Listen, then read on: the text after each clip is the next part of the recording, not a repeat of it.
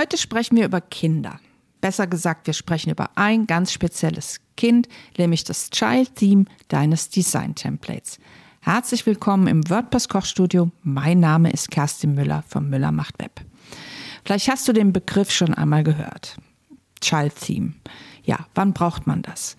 Man braucht ein Child Theme, also ein Kind von einem Design Template, das, was du benutzt, das, was aktiv ist, das, was du ausgewählt ist, davon kannst du ein Kind erstellen.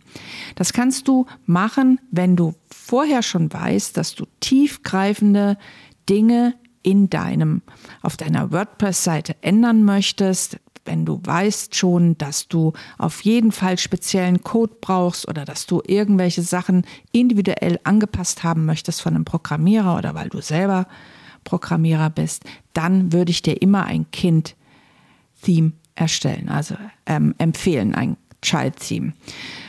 Das kann man relativ einfach machen. Man kann es entweder mit einem Plugin machen.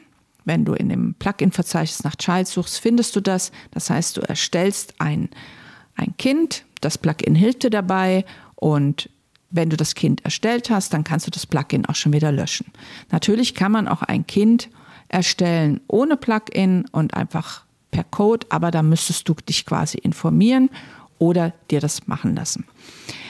Und dieses Kind setzt sich jetzt über das Eltern-Theme rüber. Also das heißt, du aktivierst jetzt das Kind und alle Änderungen, die gemacht werden, werden in dem Kind-Dateien gemacht. Da ist nicht das komplette, das hat nicht die komplette, ähm, die kompletten Dateien von dem Eltern-Design-Template mit, sondern nur diverse Sachen, setzt sich darüber und dort, wenn du dort Änderungen machst und dein Theme, also dein Eltern-Theme bekommt eine Aktualisierung von dem Entwickler, dann bleiben diese Dinge, die du im Child-Theme geschrieben hast, unangetastet, weil sich das immer über das Elternelement setzt.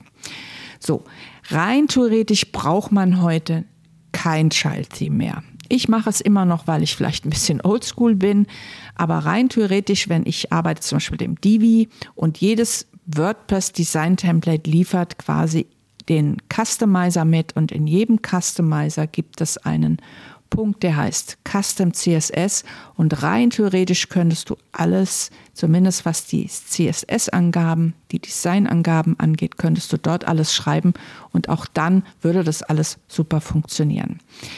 Also, wenn du ein Child Themes erstellst, dann mach es gleich am Anfang. Ich mache es immer, wie gesagt, obligatorisch mit, weil ich nie so genau weiß, wo die Reise hingeht. Und wenn dich das überfordert mit dem Kind, dann sprich einfach mit jemandem, ob das Sinn macht oder nicht. Und wenn du in die Zukunft blickst und noch nicht weißt, wo die Reise hingeht, dann erstelle es einfach. Es schadet ja nicht. Und ähm, ja, und wie gesagt, Plugins hilft mir dabei oder sprich einfach mit jemandem darüber oder frag mich einfach. Bis bald, deine Kerstin.